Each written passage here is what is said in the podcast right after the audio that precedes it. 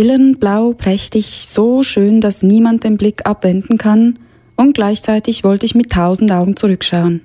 Als ich ein Kind war, wollte ich auch eine Qualle sein, feingliedrig, mit tausend Armen sanft durchs Wasser schweben, in einem schwerelosen, gleichmütigen Tanz.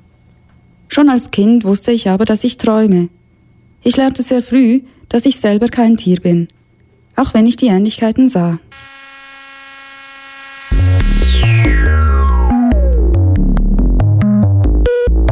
Polyphon will die Welt vom Kopf auf die Füße stellen, berichtet über Perspektiven, Positionen und Debatten auf Rabe 95,6.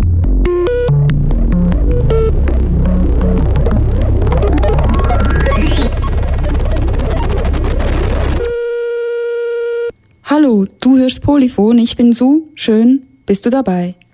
Heute geht es um gefiedertes, geschupptes, pelziges, haariges, und einen kleinen, aber entscheidenden Unterschied. Es geht um das Tier und den Menschen. Dass du ein Mensch und kein Tier bist, ist eines der ersten Dinge, die du gelernt hast. Auch wenn du vielleicht Ähnlichkeiten gefunden hast und dich verwandt fühltest. Pfauen, Quallen oder Schmetterlinge, so unterschiedlich sie sind, packen wir in das Wort Tier. Menschen gehören nicht dazu. Wir konsumieren Tiere, wir objektivieren sie, wir besitzen sie, wir verwöhnen sie, wir vermenschlichen sie, wir züchten sie, wir essen sie, wir töten sie. Warum eigentlich? Ich habe mich auf die Suche nach dem Unterschied von Tier und Mensch gemacht und dazu traf ich den Philosophen Markus Wild in seinem Büro an der Universität Basel. Er hat sich genau zu dieser Frage Gedanken gemacht. Markus Wild, Sie beschäftigen sich in der Philosophie mit Tieren. Wie sind Sie auf Tiere gekommen? Warum Tiere? Es gibt verschiedene Quellen. Das eine sind so private Quellen oder persönliche. Äh, ich bin aufgewachsen mit Tieren auf dem Land. Wir hatten zu Hause Tiere und die Großeltern hatten Tiere und die haben auch Hausschlachtungen gemacht. Das heißt, ich kenne eigentlich diese ganzen Prozesse aus erster Hand. Und das andere ist, dass ich ein sehr frühes Interesse schon an Biologie hatte. Das heißt, ich habe einen Teil meines Taschengeldes in Biologiebücher investiert und habe die Umgebung kartografiert. Wo wohnt der Fuchs, wo haust der Dachs, wo sind die Rehwechsel und dergleichen mehr. Und in der Philosophie habe ich dann am Schluss des Studiums gemerkt, dass Tiere in der Philosophie oft fehlen. Ähm, ein französischer Philosoph, Henri Bergson, hat es mal so ausgedrückt, Philosophen schneidern oft Kleider, die zu groß sind für die Wirklichkeit. Die passen nicht richtig. Und etwas, was immer aus diesen Kleidern rausfällt, sind Tiere. Ja. Die meisten Philosophen machen Unterscheidungen zwischen Menschen und Sachen. Und dann gibt es Regeln für Dinge und Regeln für Menschen und vielleicht noch für Götter und Engel. Aber Tiere fallen irgendwie raus, weil das sind weder Menschen noch Dinge. Und das hat mich dann wirklich interessiert. Und so konnte ich ähm, die ursprüngliche, so ein bisschen private Liebe für die Biologie und Philosophie dann miteinander verbinden. Ich habe angefangen, Philosophie Geschichte zu machen. Wir haben die Philosophen in der Vergangenheit über den Unterschied von Tier und Mensch gedacht. Und dann habe ich mich mit Tierkognitionsforschung oder Tierintelligenzforschung befasst. Was können wir da herausfinden? Und bin erst später eigentlich auf die Tierethik gestoßen. Das war nicht das Motiv am Anfang. Dann sind Sie also vom Tierkartografen zum Tierethiker geworden. Ich möchte gerade überleiten zu einer auch ethischen Frage. Wir töten Tiere, wir essen sie, wir halten sie gefangen, wir fügen ihnen Schmerzen zu. Warum denken Sie, tun wir Dinge und Tiere, die wir bei Menschen als böse und unrecht ansehen? Wie können Sie das als Philosoph sich erklären? Ich glaube, als Philosoph allein ist man da ein bisschen verloren, ähm, weil es ist ja nicht so, dass wir finden, wir können mit Tieren machen, was uns beliebt. Also die meisten von uns glauben ja irgendwie an diesen Satz, äh, quäle nie ein Tier zum Scherz, denn es fühlt wie du den Schmerz. Also wir glauben, es ist falsch, Tieren ohne guten Grund Leiden zuzufügen. Und gleichzeitig sind Tiere aber so tief in unseren Alltag verwurzelt. Also was wir tragen, was wir in unseren Mund stopfen, äh, jedes Produkt, das wir haben, jedes Medikament, das wir nehmen, ist irgendwie mit Tierkörpern einmal verbunden gewesen oder war Bestandteil eines Tierkörpers. Und das heißt, hier gibt es eine so, ja, man kann fast sagen, Schizophrenie zwischen einer Überzeugung, die wir haben, gegenüber Leidvermeidung und Schmerz und dass wir auch Mitleid haben sollten und der ganzen enorm komplexen kulturellen Praxis, in der wir drin sind. Und das führt zu eigentlich einer kognitiven Dissonanz, dass wir immer einerseits diese moralische Überzeugung haben, andererseits aber wissen, dass die meisten Dinge, die wir tun, damit erkauft werden, dass Tiere leiden und dass Tieren Gewalt angetan wird. Und wir bringen wahnsinnig viel Energie auf, diese kognitive Dissonanz zu managen. Wir müssen die haushalten. Und dann versuchen wir mal die Dinge nicht ähm, wirklich zu sehen, wie sie sind. Wir lassen uns gerne erzählen, dass es allen Tieren gut geht. Wir sagen, ja, sie sind ja doch nicht so wichtig oder wir brauchen halt Fleisch. Alle diese Überlegungen sind dann eigentlich ein dauerndes Haushalten mit dieser kognitiven Dissonanz. Und der Hintergrund ist, glaube ich, tatsächlich der letztlich, und hier kommt jetzt die Philosophie rein, dass äh, die Philosophie immer den Tieren einen viel geringeren moralischen Status zugeschrieben hat als Menschen. Also das heißt, dass eigentlich nur der Mensch um des Menschen willen zu respektieren ist, das Tier aber nicht um des Tieres willen. Und das war ganz lang die Tradition in der Philosophie, dass man sagt, wenn wir nett zu Tieren sind oder wenn wir nicht grausam zu Tieren sind, dann eigentlich nicht um des Tiers willen, sondern um unserer selbst willen, weil grausam zu Tieren sein ist Ausdruck eines schlechten Charakters und wer böse zu Tieren ist, der wird das dann auch zu Menschen. Und das ist eigentlich eine sehr absurde Idee, weil wenn ich ein Kind erziehen möchte und ich erkläre ihm, warum es keine Katze quälen darf, dann würde ich ihm ja nicht sagen, das macht dich zu einer schlechten Person, wenn du groß bist, sondern ich würde sagen, weil es nicht gut für die Katze ist. Also ihr selber bereitet das Leid und Schmerz. Und diese Überzeugung ist in den letzten Jahren immer stärker geworden äh, bei einigen Leuten und die versuchen, diese Schizophrenie zu beenden, von der ich am Anfang gesprochen habe. Sie sind ähm, jetzt in der Gegenwart angekommen. Trotzdem würde mich auch noch etwas die Entwicklung mhm interessieren, wie die Philosophie gemacht hat oder die das Denken der Menschen gemacht hat in Bezug auf die Tiere. Sie haben sich sehr lange damit beschäftigt, mit der Geschichte, wie sich Menschen die Beziehung zu den Tieren ähm, gedacht haben, also vor allem wie sie die Philosophen, die Experten im Denken sozusagen ja. gemacht haben. Können Sie da vielleicht ganz kurz erklären, was es da geschichtlich für Ansätze gegeben hat? Mhm, mh. Wenn man ganz zurückgeht, und ich bleibe jetzt in dem, was man so westliche Philosophie nennt, einfach deshalb, weil ich mich außerhalb nicht auskenne und da nicht viel Gutes sagen könnte. Ähm, wenn man ganz zurückgeht zu einem Anfang der Philosophie und zum Beispiel an Aristoteles denkt, der dann für das ganze Denken bei uns sehr wichtig war, da sieht man, dass er eigentlich drei Unterschiede zwischen Menschen und Tieren macht. Das erste, was er sagt, ist, dass äh, Menschen sprechen, Tiere nicht. Und er unterscheidet das auch so, dass er sagt, Menschen haben eine Sprache und Tiere nur eine Stimme. Das heißt, wenn wir sprechen, dann fällen wir Urteil über die Welt. Wir sagen, oh, das ist schön oder schau, es geht in diese Richtung. Wenn Tiere mit der Stimme etwas äußern, dann ist das eigentlich immer nur ein Ausdruck von einem Gefühl. Eigentlich Tiere sprechen immer nur so, als würden sie erschrecken. Das ist immer Ausdruck von einem Gefühl. Also hier hat man den Unterschied äh, Verstand Gefühl, das hängt mit Sprechen und Stimme zusammen. Das andere, das zweite, was er sagt, ist, dass ähm, nur der Mensch wirklich denkt, dass er nur eher ein vernünftiges Wesen ist. Die Tiere erinnern sich zwar, äh, wenn sie Erfahrungen sammeln, aber sie denken nicht wirklich abstrakt in die Zukunft voraus und machen keine Pläne in die Zukunft. Das heißt, sie haben eigentlich nur eine Vergangenheit und eine Gewohnheit und sehen nicht weit voraus und können nicht Voraussagen treffen. Und das ist ganz wichtig, weil wir vernünftige Wesen sind, die Voraussagen machen können und abstrakt denken, haben wir zum Beispiel Wissenschaft und Tiere haben nur Gewohnheit. Und ein dritter wichtiger Unterschied ist, dass wir besondere Arten von Gemeinschaften, Staaten bilden. Also da sagt Aristoteles, wir sind staatenbildende Tiere. Er sagt auch, es gibt auch andere Staatenbildende, Bienen und Ameisen. Ameisen. Ja, und merkwürdigerweise auch Kraniche, aber das ähm, ist eine spezielle Sache, die er dachte. Und wir sind sozusagen die Wesen, die sich ähm, in freien Gemeinschaften zusammentun können. Zum Beispiel in einer demokratischen Form.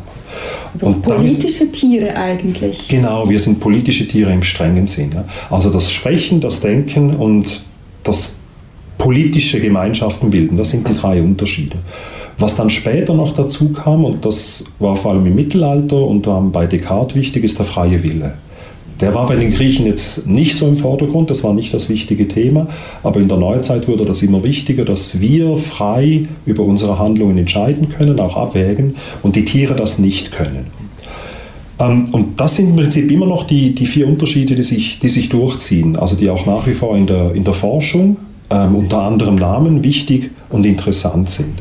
Aber was daran wirklich wichtig ist, ist, dass äh, die Philosophen haben nicht nach Unterschieden zwischen Menschen und Tieren gesucht, sondern nach dem einen Unterschied. Und das sollte ein Unterschied sein, der so grundlegend ist, dass er alles andere erklärt. Also um ein bisschen ein blödes Beispiel zu machen, es gibt diesen äh, Satz von Loriot, der Mensch ist das einzige Tier, das sich im Flugzeug Tomatensaft bestellt. Ja, das stimmt, das ist so, aber das ist sicher kein grundlegender Unterschied. Grundlegender ist, was befähigt uns dazu, Flugzeuge zu bauen, Tomatensaft herzustellen und das zu bestellen? Naja, wir können technisch Flugzeuge entwickeln, wir haben Wissenschaft, bestellen, wir können sprechen und wir verarbeiten Natur zu Kulturprodukten. Ja, und das ist viel basaler als Tomatensaft zu bestellen. Und so etwas ist dieser Mensch-Tier-Unterschied, den hat man immer gesucht. Genau, also Sie haben das jetzt erklärt, wie das ähm, philosophisch funktioniert, also dass man da oft von einem, nach einem einzigen entscheidenden Unterschied sucht, um dann diese Grenze zu ziehen zwischen Tieren und Menschen. Nun ist es aber so, dass die wenigsten Menschen Philosophie lesen, aber dennoch ist dieses Wissen, dass wir uns von Tieren unterscheiden und dass dies ein absoluter Unterschied ist, sehr tief in uns drin. Sie sprechen in Ihren Arbeiten auch von einer sogenannten anthropologischen Differenz. Also Sie haben das vorher eigentlich ganz schön ausgeführt, dass es eben um diesen einen Unterschied gibt. Und Sie schreiben, dass diese Differenz natürlich auch in anderen ähm, kulturellen Bereichen vermittelt wird. Also haben Sie vielleicht ein, ein, Beispiel dafür, wie das passiert, wie wir quasi dieses implizite Wissen immer wieder an verschiedenen Orten erlernen oder uns immer wieder damit ähm, mhm auch bestärken, dass diese Sicht auf die Tiere und die Menschen so ist, wie wir das denken. Ja, das beste Beispiel für mich immer das traditionelle Familienessen. Äh, viele kulturelle Fähigkeiten lernen wir, wenn wir essen lernen. Also wie man sich benimmt, was man tut, was man nicht tut, wenn man vortritt, nicht vortritt, mit der Gabel, nicht mit den Händen, mit dem Messer, links, rechts, Mundwischen. Also ganz viel Etikette lernen wir dort. Und eine Philosophin, äh, Cora Diamond, hat mal formuliert, den Unterschied zwischen Mensch und Tier lernen wir, indem wir am Tisch sitzen und sie auf dem Tisch liegen. Ja. Und das ist der erste Unterschied, den muss man gar nicht ansprechen, den lernt man durch die Praxis, dass wir sie essen, aber nicht uns. Ja. Und das dass das selbstverständlich ist. Geht buchstäblich durch den Magen, also es ist etwas, das wir uns einverleiben, eine Form des Wissens, das ja. wirklich irgendwie gegessen wird. Genau, das ist sozusagen, äh, das ist völlig verkörpert, würde man heute sagen. Das ist nichts, was nur über den Intellekt läuft.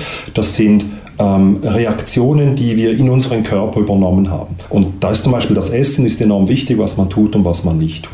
Das andere ist die Sprache, dass die Sprache, die wir lernen, systematisch diese Unterschiede macht. Ja, die bekanntesten Beispiele sind auch wieder beim Essen, die einen essen, die anderen fressen, die einen trinken, die anderen saufen. Äh, bei Familien, bei Tieren sprechen wir weniger von Familien als von Rudeln oder Gruppen. Wir sagen nicht, dass Junge geboren werden, sondern die werden geworfen. Äh, Tiere sterben nicht unbedingt, sie verenden. Ähm, das sind so Sprachunterschiede, die uns, ähm, die oft wichtig sind. Und die Sprachunterschiede, die kommen dann auch wieder zum Beispiel in Landwirtschaftsausbildungen vor. Ein guter Freund von mir, der hat ursprünglich eine Landwirtschaftsausbildung gemacht und er hat sich dann gewundert, dass nie von Kühen die Rede ist, sondern ausschließlich von Produktionseinheiten. Ja, das heißt, die Sprache, die hier gebraucht wird, vermittelt auch eine ganz bestimmte Perspektive auf, auf das Tier. Ähm, ein, ein zweiter Bereich neben dem Essen und der Sprache ist, sind alle Formen von Reinheitsgeboten. Ja, bestimmte Dinge fasst man nicht an, bestimmte Dinge sind eklig, bestimmte Dinge sind süß. Das heißt, wir teilen die Tiere in süße und niedliche ein und in eklige.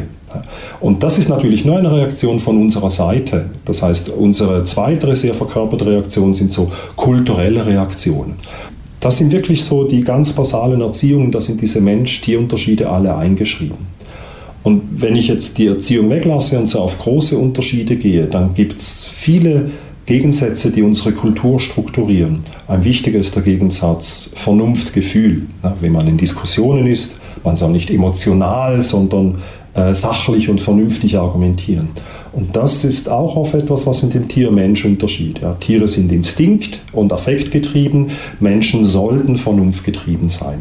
Ein zweiter wichtiger Unterschied, der unstrukturiert ist, der Unterschied zwischen Natur und Kultur. Ja, wir sind kulturelle Wesen, Tiere sind natürliche Wesen. Und das merkt man dann zum Beispiel in der Wissenschaft. Es gibt die Naturwissenschaft und die Kulturwissenschaft. Wo sind die Tiere zu Hause? Selbstverständlich in der Biologie. Und in der Kulturwissenschaft, da geht es eigentlich immer um den Menschen und erst so langsam kommen da auch Tiere rein. Und ein letztes Beispiel, ähm, das da auch hinpasst, ist der Unterschied zwischen Mann und Frau. Also wenn man durch die Tradition der Philosophie, aber auch vieler anderer Bereiche geht, das Recht, gibt es oft eine Annäherung von äh, Frau, Kind und Tier auf der einen Seite und dann verbunden auch mit Gefühl und eher natürlich und auf der anderen Seite Mann, vernunftgeleitet, verantwortungsbewusst und weg vom Tier. Und das meine ich, viele Dinge, die unser Leben ganz konkret oder ganz abstrakt strukturieren, sind Dinge, die auch Menschen und Tiere unterscheiden. Und deshalb ist das so tief verwurzelt in unserer Kultur. Es ist tief verwurzelt in unserer Kultur, dennoch formiert sich auch Widerstand. Heute gibt es beispielsweise die Tierrechtsbewegung, es gibt VeganerInnen, es gibt die Kritik an Tierversuchen, es gibt Forderungen nach Tierrechten, nach einer Emanzipation von Tieren, beispielsweise als fühlende Wesen, wie Sie das eben schon beschrieben haben. Seit wann gibt es diese Kritik an dem Versuch, die Tiere von Menschen zu unterscheiden und sie entsprechend auch anders zu behandeln, wie wir jetzt eben auch gehört haben, weil das ja auch immer ganz konkrete Praktiken sind. Es ist mhm. ja nicht nur ein Denken. Ja. Man, man, würde ja erwarten, dass das etwas relativ Neues ist. Und das wird auch oft gesagt, das ist so ein bisschen ein Ausdruck von Wohlstand und Luxus. Ja, das ist eigentlich ein Luxusproblem. Aber was interessant ist, wenn man zurückgeht, ist, dass eigentlich seit Anfang des Denkens über Mensch und Tier, jetzt bei den Griechen in der Antike, das auch problematisiert wird. Das ist nie der Mainstream, aber es gibt immer wieder Leute, die das problematisch finden. Aber aus ganz unterschiedlichen Gründen. Ich nenne zwei Beispiele. Das eine Beispiel sind bei den Griechen die sogenannten Pythagoreer, eine bestimmte Philosophieschule, die noch bekannt ist durch diesen Satz des Pythagoras, also die die Mathematik, aber auch viel die Musik gemacht haben. Und die glaubten auch an die Wiedergeburt der Seelen. Und die Wiedergeburt der Seele ist halt so, dass sie nicht richtig wählerisch ist. Das kann mal ein Mensch oder ein Tier sein. Und deshalb hatten die bestimmte Essensgebote, äh, dass man Tiere nicht essen darf, weil das ja problematisch sein könnte, wenn die Seele eines Menschen sich darin findet. Es ist aber so ein bisschen unklar, was die wirklich gedacht haben.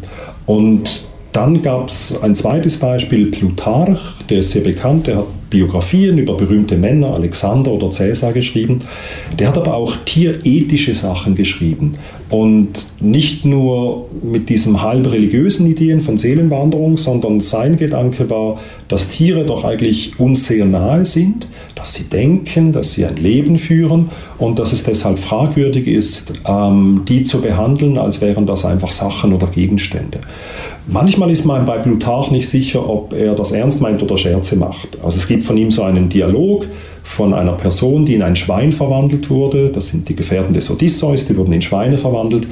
Und der Odysseus kommt dann und möchte die zurückverwandeln und der eine sagt, nein, ich möchte eigentlich ein Schwein bleiben, weil mir gefällt das richtig gut, ich habe keine Sorgen, ich muss nicht groß Pläne machen und Menschsein ist viel zu anstrengend, als Schwein lebe ich wirklich besser. Und das ist so eine Kritik am Menschsein, wo man nicht richtig weiß, wie ernst das ist. Das hat aber eine lange Tradition, dass man das Tier als Perspektive nimmt, um den Menschen zu kritisieren. Ja, das ist immer ein wichtiger Punkt. Ihm auch eine Art Spiegel oder Gegenbild hinzustellen und zu schauen, naja, also so weit kommst du mit, dein, mit deiner Vernunft vielleicht auch nicht. Genau, da, dafür war es dir so eine literarische Figur wie eine Maske, ja, um mhm. äh, eine Karikatur des Menschen zu geben oder, wie Sie schön sagen, einen Spiegel äh, ihm vorzuhalten. Und im, später gab es dann immer Leute in der Philosophie, die dachten, es ist selbstverständlich falsch, Tiere zum Beispiel aus Spaß zu quälen. Also Grausamkeit ist irgendwie immer falsch. Die aber nicht sagen konnten, das ist um des Tieres willen schlimm. Und die mussten dann halt sagen, das verroht uns. Ja, das ist das sogenannte Verrohungsargument. Wer böse ist zu Tieren, ist böse zu Menschen. Also sollten wir nicht grausam zu Tieren sein. Und so langsam in der Aufklärung, in der Romantik, glaube ich, hat sich ein ganz anderes Bewusstsein durchgesetzt. Also so um 1800.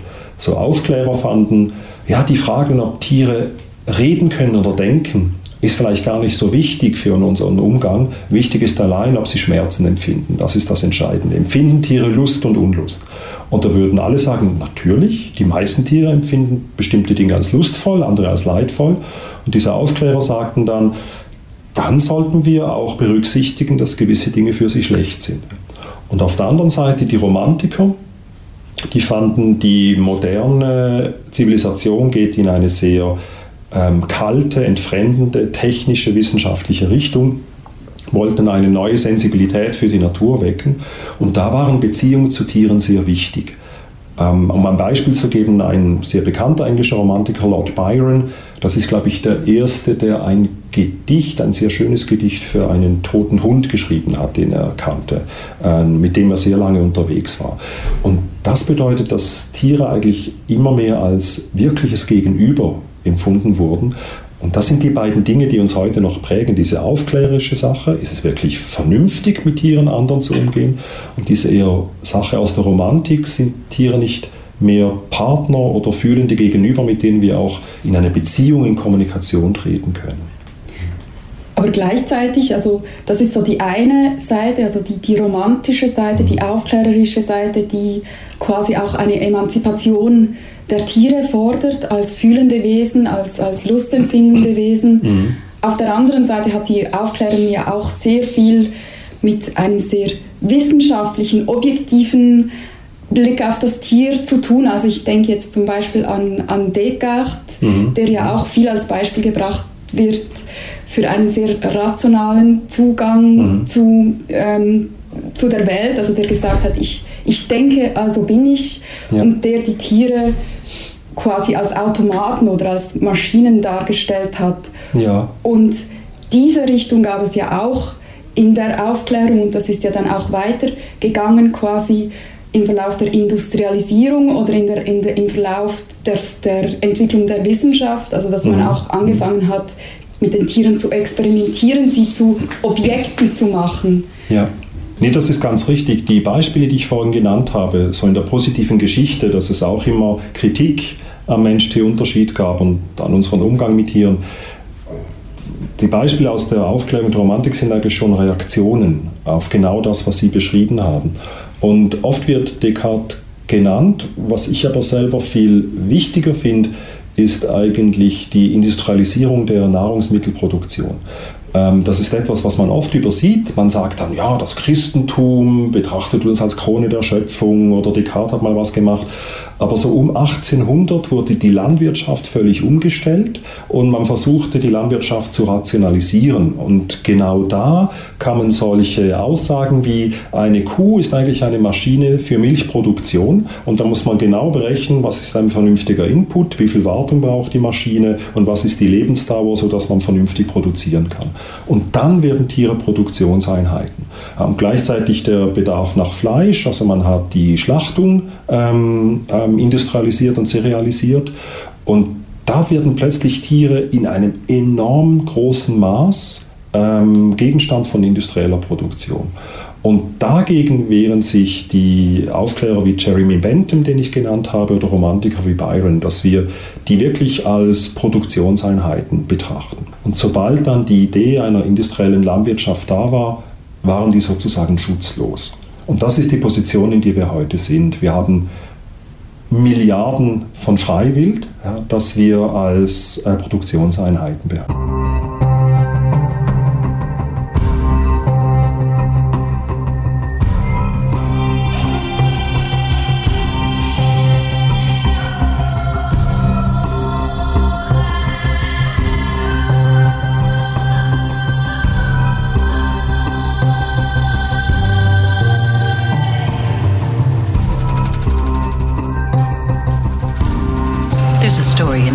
Play about birds called The Birds. And it's a short story from before the world began. From a time when there was no earth, no land, only air and birds everywhere. But the thing was, there was no place to land because there was no land. So they just circled around and around because this was before the world began.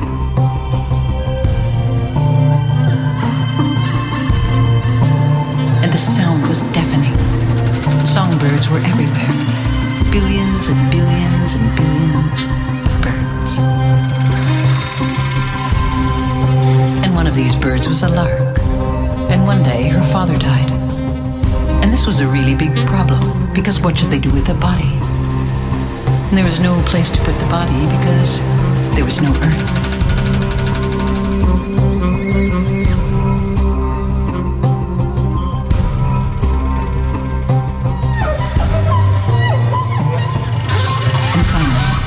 The lark had a solution. She decided to bury her father in the back of her own head. And this was the beginning of memory. Because before this, no one could remember a thing. They were just constantly flying in circles, constantly flying in huge circles.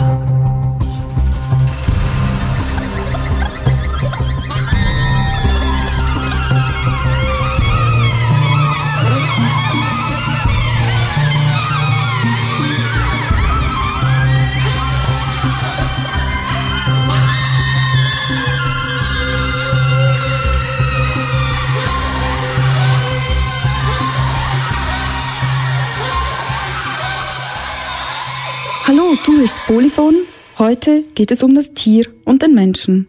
Im Gespräch mit Markus Wild hast du erfahren, dass es seit dem Beginn der westlichen Philosophie ein Denken gibt, das zwischen Mensch und Tier unterscheidet.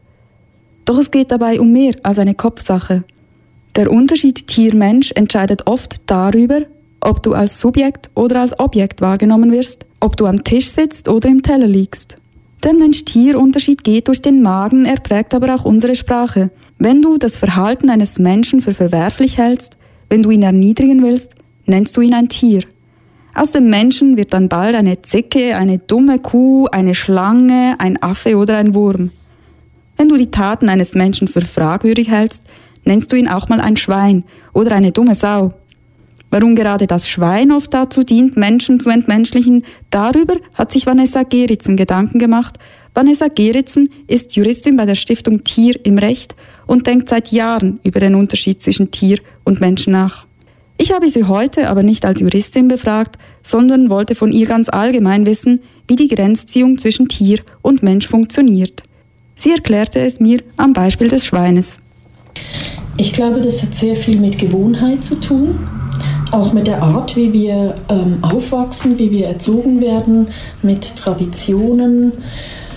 Diese Verinnerlichung, dass Tiere eben nur Tiere sind und eben keine Menschen und man bei Menschen einfach, das geht ja nicht bei Menschen und beim Tier ist es halt normal. Äh, ich glaube, es ist wirklich sehr viel einfach anerzogen und da liegt das Problem.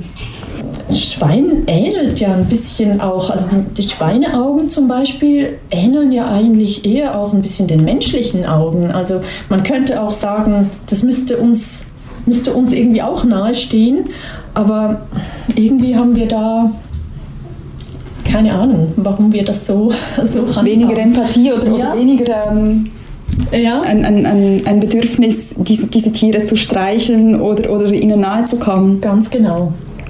Ja, vielleicht weckt es halt eben auch nicht so den Beschützerinstinkt in uns. Vielleicht ähm, äh, ist das genau das, wo wir dann sagen, das kann für sich selbst schauen, da müssen wir uns nicht drum kümmern, keine Ahnung.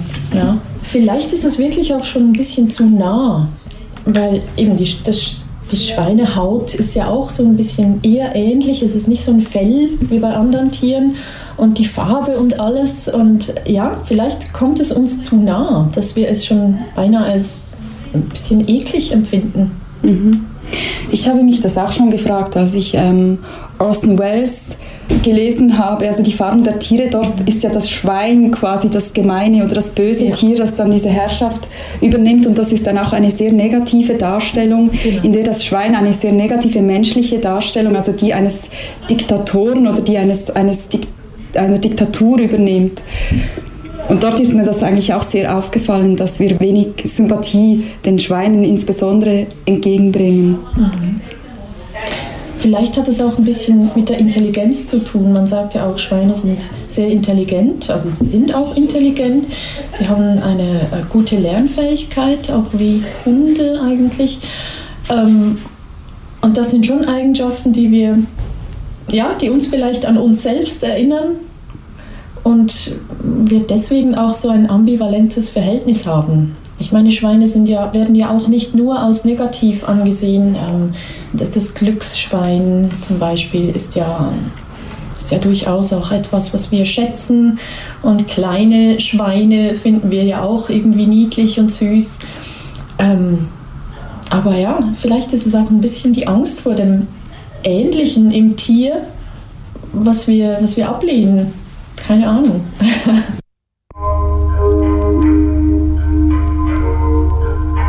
I wanted you.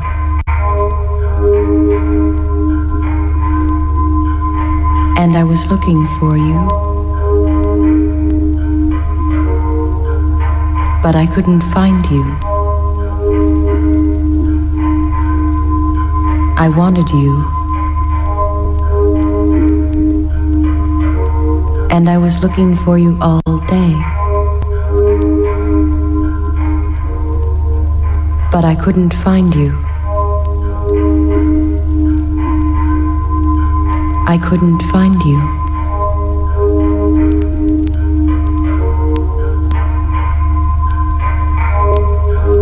You're walking, and you don't always realize it, but you're always falling. With each step, you fall forward slightly and then catch yourself from falling. Over and over, you're falling and then catching yourself from falling. And this is how you can be walking and falling at the same time.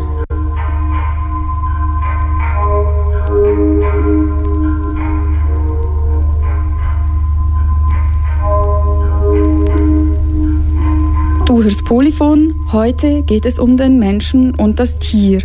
Vanessa Geritzen hat sich Gedanken darüber gemacht, warum gerade das Schwein aus der Welt der Menschen verbannt wird. Vielleicht hat sie gemutmaßt, weil es dem Menschen zu ähnlich ist, ihm zu nahe kommt. Vielleicht erinnert uns das Schwein daran, wie willkürlich die Grenzziehung zwischen Mensch und Tier verläuft.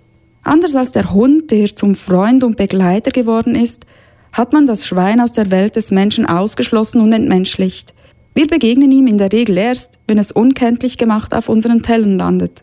In der ersten Hälfte der Sendung hast du einiges darüber erfahren, wie wir den Unterschied zwischen Tier und Menschen denken und was das für unser Verhalten Tieren gegenüber bedeutet. Im zweiten Teil der Sendung will ich weitergehen. Ich will wissen, wie ein anderes Zusammenleben mit Tieren aussehen könnte. Darüber habe ich wiederum mit dem Basler Philosophen Markus Wild gesprochen. Er erzählte mir, wie er sich ein weniger gewalttätiges Leben mit Tieren vorstellt, ein Leben, in dem Tiere Platz in der menschlichen Welt haben, auch wilde Tiere, andere Tiere. Es wird also etwas utopisch und dann ganz zum Ende noch etwas makaber. Aber hör selbst. Sie haben das Stichwort gegeben, wir haben Milliarden von Freiwild. Wir behandeln Tiere oft sehr gewalttätig, wir, wir, wir töten sie, wir beuten sie aus, wir behandeln sie als Ware. Sie kritisieren diese Gewalt als Tierethiker. Was stört Sie daran oder wie argumentieren Sie selber als Tierethiker gegen diese Gewalt? Mhm.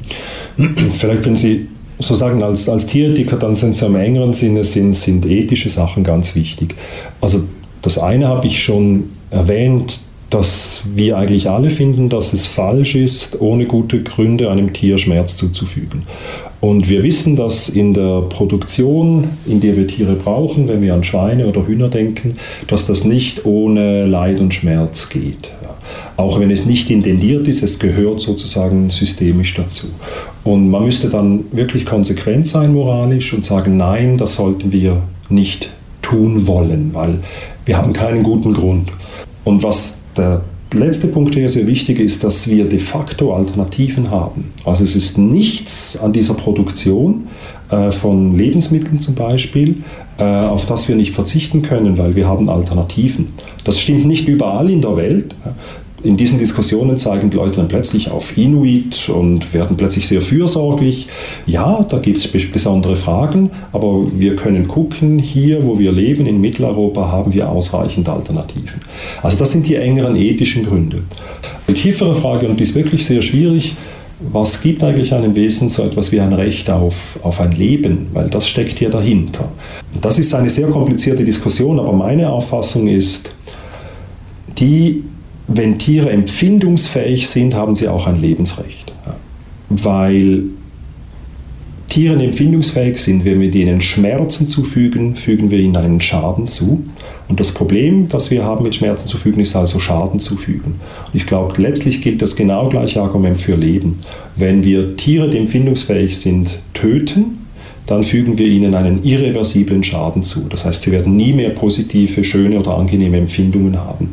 Und aus dem gleichen Grund, wie man Tiere nicht quälen sollte, glaube ich, sollte man sie nicht töten. Und das hat natürlich sehr weitreichende Folgen. Das heißt, alle empfindungsfähigen Wesen hätten die gleichen negativen Rechte, also was man mit ihnen nicht tun dürfte, wie, wie Kleinkinder. Und das sind so die engeren ethischen Gründe. Wenn man jetzt aber bedenkt, was die industrialisierte Tierhaltung äh, sonst noch für Folgen hat, dann gibt es noch viel globalere ethische Gründe. Also Tierhaltung ist eine enorme Ressourcenverschwendung an Land, an Wasser und an Lebensmitteln. Ähm, Tierhaltung verursacht Umweltprobleme in diesem großen Maßstab und Tierhaltung verursacht drittens globale Gerechtigkeitsprobleme. Also blöd gesagt, wir pflanzen in Südamerika Soja an, um unsere Schweine, Hühner und Kühe zu füttern, auch in der Schweiz. Das heißt, wir nehmen den Leuten dort Land und Ressourcen weg, um uns Nahrung herzustellen. Und damit ist eine völlige Perversion passiert, dass Menschen und Wiederkäuer direkte Nahrungskonkurrenten werden. Das sind noch weitere Überlegungen. Wenn man die alle zusammennimmt, gibt es wirklich keinen guten Grund, Tiere zu konsumieren. Sie haben ähm, gesagt, es gibt keinen guten Grund, Tiere zu konsumieren, es gibt keinen guten Grund, Tiere zu töten. Ähm, Sie haben einen, einen gewaltfreien Umgang oder ein ganz neues Zusammenleben, würden Sie vorschlagen für Tiere also, und Menschen. Können Sie da vielleicht ein bisschen so eine, haben Sie eine Vision oder können Sie so etwas beschreiben, wie das aussehen könnte? Weil es ist eine sehr ähm, utopische Welt, ja. die Sie beschreiben. Und mich würde so wundern wie Sie das selber sich vorstellen oder wie, wie unsere Hörerinnen und Hörer und wie ich mir selber das vorstellen kann. Ja, das, ist, das hat tatsächlich etwas Utopisches und das muss man auch wirklich sehen, gerade weil der Umgang mit Tieren und der Gebrauch von Tieren so stark in unserer Kultur verwurzelt ist, wäre das eine, eine enorme Revolution, äh, mit Tieren anders umzugehen. Das heißt, da muss man nicht nur ethisch denken, da muss man auch eigentlich politisch denken. Wie sähe eine politische Ordnung aus, ja, die das äh, machen würde? Und es gibt einen Vorschlag ähm, in einem Buch, das ich sehr gut finde und das für mich auch hilfreich war. Das Buch heißt Zoopolis. Und das stammt von einem kanadischen Philosophen, Will Kymlicka, ähm, und einer kanadischen Schriftstellerin, ähm, äh, Sue äh, Donaldson. Donaldson. Ja, ich habe immer Davidson, Sue Donaldson. Und in diesem Zoopolis schlagen sie ein Modell vor, das äh, einen Vergleich macht zwischen Bürgern und Bürgerinnen und Tieren. Und ganz einfach gesagt gibt es äh, so drei Klassen von Bürgern und Bürgerinnen in einem Staat, nämlich die eigentlichen Bürger und Bürgerinnen mit vollen Rechten, dann Leute, die hier sind, weil sie Urlaub machen, durchreisen, Asyl beantragen oder Flüchtlinge sind. Und dann, ähm, das ist ein ein Spezialfall für Kanada, in Kanada die sogenannten Indian Nations, also die ursprünglichen Einwohner, weil die hatten in Kanada Sonderrechte, so ein bisschen wie die Amish People in den USA oder die Siedler in Israel. Und jetzt sagen sie, okay, entsprechend diesen politischen Gruppen können wir auch Tiere einteilen. Äh, die Haustiere, die mit uns zusammenleben, Hund und Katze, das sind so etwas wie Bürger. Ja, die haben bestimmte äh, Rechte, die dürfen hier sein. Die haben auch Pflichten, die müssen sich anständig benehmen. Und die sind dann eher, haben so den Status von Kindern. Und dann gibt es viele Tiere, die ja nicht richtig mit uns zusammenleben, aber auch nicht richtig wild sind. Tauben, Ratten, alle diese Wesen, die in unserer Kultur drin sind, aber nicht domestiziert. Und die sollten ein bisschen den Status haben von Gästen, Durchreisenden oder Leuten, die auf der Flucht sind. Und dann gibt es die ganzen Wildtiere, Wölfe, Rehe, Wildschweine, Wiesel, Meisen, Schlangen, was es auch gibt. Und die haben den gleichen Status wie die Indian Nations. Die haben Sonderrechte und die regeln das sozusagen unter sich selber. Ähm, was dahinter natürlich steckt, hinter dieser Vision, ist erst einmal, dass man die, die Konsumation von Tieren schon aufgegeben hat. Das ist wichtig zu sehen, weil eine ganz große Gruppe, die ganzen Tiere, die wir nur deshalb produzieren, damit wir sie töten können, die würde es dann schon nicht mehr geben. Ja, das heißt, man müsste die Landwirtschaft alternativ umstellen. Und da fängt schon die erste Diskussion an. Können wir wirklich zum Beispiel auf Rinder verzichten, wenn wir Gras haben wollen? Sage ich, ja, das können wir machen. Wir könnten das ganze Geld in der Schweiz, das wir in die Landwirtschaft investieren, an Landwirtschaftsgärtner geben, die dafür sorgen, dass Rinderherden unter überwachten Reproduktionsbedingungen dafür sorgen, dass das Grasland Grasland bleibt. Dann die domestizierten Tiere, Hunde und Katzen, die die, werden, die wären enorm eingeschränkt. Also man würde die nicht endlos produzieren. Das, die können mit uns unterwegs sein, aber es ist nicht so, dass das ein Geschäftsmodell wäre, die zu verkaufen. Und für die wilden Tiere müsste man tatsächlich ähm, große zusammenhängende Reservate einrichten, äh, so im Sinne von Nationalparks, wo die untereinander leben können. Um das ein bisschen zu konkretisieren, ähm, man könnte sich vorstellen, dass Tiere für uns auch Aufgaben übernehmen. Also in dem Buch Zoopolis haben Sie das Beispiel von Schafen, die leben dann so in der Stadt verteilt, in Parks, sind auch ein bisschen eingehegt, weil sonst rennen sie auf die Straße. Und die mähen sozusagen äh, das Gras für uns und hinterlassen auch Dünger, das wir wieder brauchen können, um Sprit herzustellen. Und äh, dafür dürfen wir sie scheren, verkaufen die Wolle. Und das, der Erlös geht dann in den Unterhalt der Schafe und ein Teil geht sozusagen in eine Altersvorsorge für die Schafe, weil die werden ja alt und krank, also müssen die versorgt sein. Also man könnte so eine Krankenversicherung für die einrichten. Ein anderes Beispiel, das ist aber eher so ein bisschen speziell, aber ich finde es trotzdem interessant. Es gibt einen Amerikaner, der hat einen TED-Talk gemacht und der hat gesagt, okay, in den USA verlieren die Leute im Jahr Münzen im Wert von so und so viel Millionen Dollar. Wo liegt das Zeug? Und er hat eine Maschine gebaut, wenn Krähen Münzen reinlassen, kommt Futter raus. Und die hat er selber gebastelt und die Krähen haben sehr schnell gelernt, gegen Münzen Futter zu holen. Und nach kurzer Zeit hatte er etwa 100 Dollar in Kleingeld zusammen. Und er hat dann gesagt, wenn man fantasievoll genug ist, äh, dann könnte man die Krähen so trainieren, dass sie einen enorm wertvollen Beitrag zum Bruttosozialprodukt der USA leisten, weil sie nämlich das ganze verlorene Geld wieder zusammenbringen und dann hätten sie ungefähr, was weiß ich, 5 Millionen Dollar, äh, was da auch immer verloren wird, als Zusatz geleistet. Also das sind diese Überlegungen, die, die man sich machen kann. Aber ich glaube, das A und O von all dem ist, dass wir unsere Nahrungsgewohnheiten umstellen. Und wenn man sich vorstellt, wie einfach das eigentlich ist und wie viel Leid man damit sich verhindern kann, bin ich ein bisschen ratlos ähm, in gewissen Stunden, warum man das nicht schon viel konsequenter macht. Dann ähm, möchte ich noch zurückfragen. Also ich habe das so verstanden, dass Sie selber vegetarisch, wenn nicht vegan leben. Ja, ich lebe vegetarisch. Ich lebe aber noch nicht konsequent vegan. Das ist etwas, was ich lange ähm, zurückgestellt habe, diese Entscheidung, weil ich also so von dem Prinzip ausgegangen bin, im Prinzip kann ich Milch herstellen, Milchprodukte und Eier ohne Gewalt anzuwenden ja, oder auch Honigsachen. Ähm, das Problem ist aber tatsächlich unter den Bedingungen, unter denen Milch produziert wird, ist das Herstellen von Milchprodukten ähm, nicht irgendwie weniger schadhaft für die Tiere und für die Umwelt als die Herstellung von Fleisch. Also das, das liegt auf der gleichen Ebene. Alle Probleme mit Ressourcenverschwendung, globaler Ungerechtigkeit haben sie mit der Herstellung von Milchprodukten genau gleich. Und deshalb, glaube ich, wäre es konsequent, hier so umzustellen. Eine Schwierigkeit ist natürlich, die immer auftaucht, und das fragen die Leute auch, ich habe äh, einen Hund und ich habe zwei Katzen. Und die Katzen, die sind gefunden und zugelaufen, die sind halt da. Und da ist immer die Frage, was macht man denn mit denen? Ja, einige Leute sagen, die kann man vielleicht auch vegetarisch, vegan ernähren.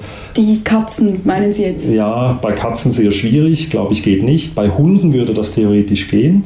Aber im Prinzip müsste man das gar nicht machen. Weil mein Problem ist ja das Töten und das Zufügen von Leid.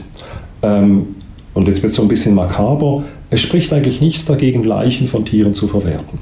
Und es fallen sehr viele Leichen an. Also wir haben Fallwild, es gibt Unfälle, die wir auch vermeiden sollten. Und man könnte sich eine Futterproduktion vorstellen aufgrund vom Fallwild.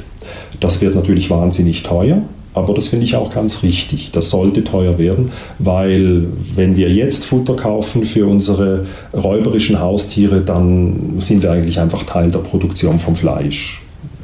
Und das ist eine Schwierigkeit, aber im Prinzip ist die auch lösbar. Das könnte man sich so vorstellen.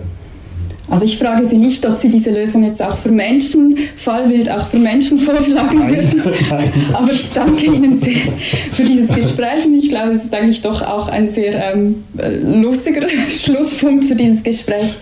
Markus Wild, vielen, vielen Dank für Ihre Zeit und für Ihre interessanten Gedanken. Danke fürs Gespräch.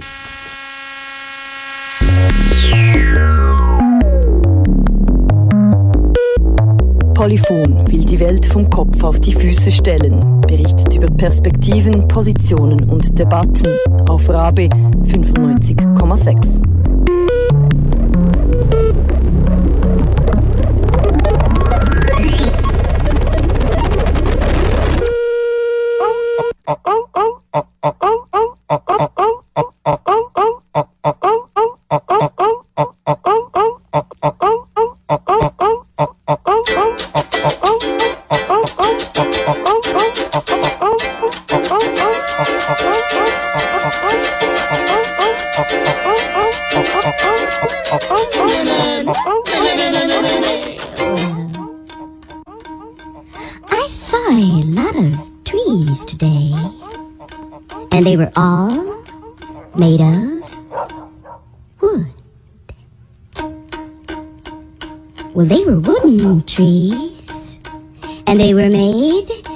entire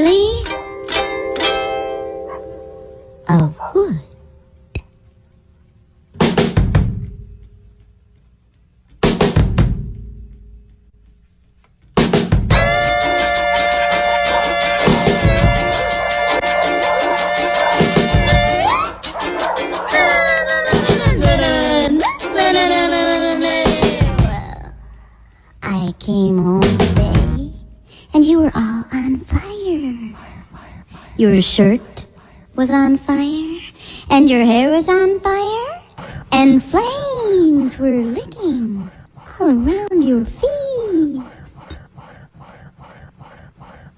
And I did not know what to do.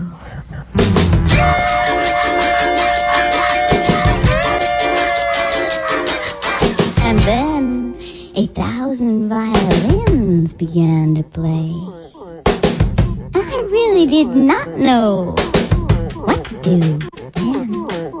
So I just decided to go out and, uh, walk the dog.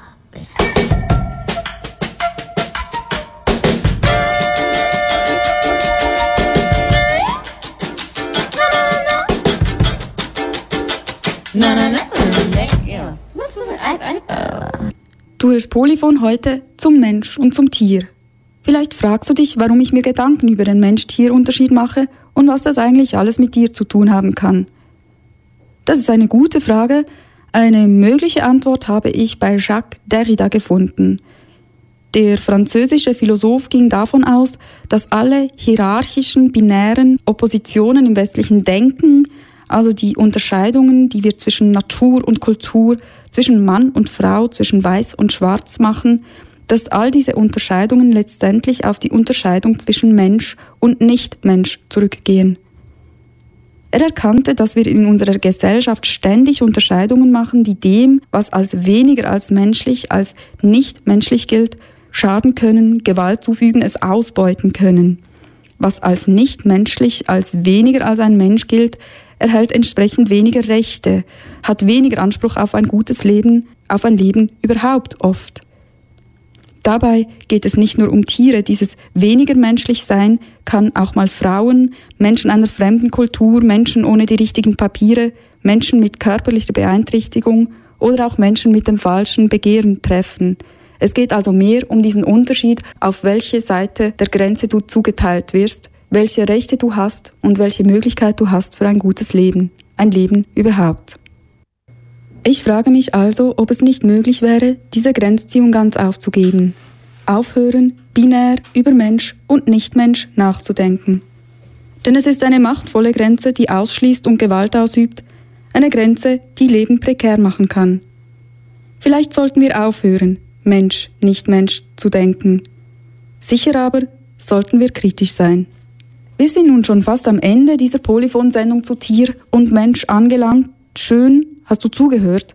Du kannst diese und natürlich auch alle anderen Polyphon-Sendungen nachhören auf polyphon-rabe.ch.